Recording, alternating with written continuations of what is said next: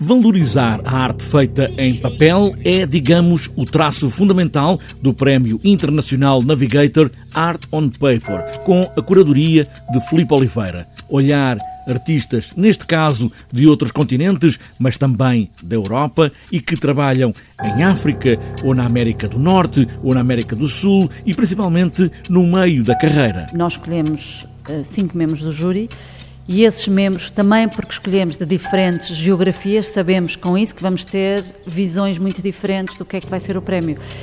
E este ano foi incrível porque temos, como disse, desde a Colômbia, a América, aos Estados Unidos, ao Quénia, à Serra Leoa um, e, a, e, a, e, a, e, a, Europa.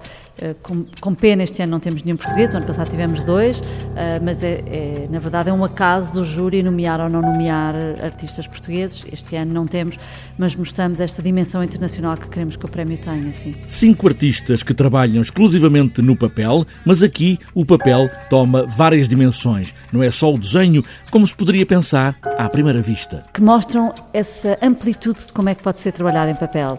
Uh, esta edição eu acho que é uma edição muito política, portanto há três artistas que trabalham de uma forma muito política sobre o papel e mostra muita tendência contemporânea da arte, usar a arte como ferramenta de ativismo político uh, e, e, isso é muito visível na exposição, mas também tem o mais tradicional uh, papel de desenhos que são cortados, quase como se fossem origamis, uh, a um desenho de colagens, por isso tem muito, uma grande variedade de formas de fazer sempre à volta do papel. Nesta exposição há a ideia do espanto diante destas obras e também descobrir novas formas de arte de gente de outros lugares. Eu espero que sejam as duas coisas.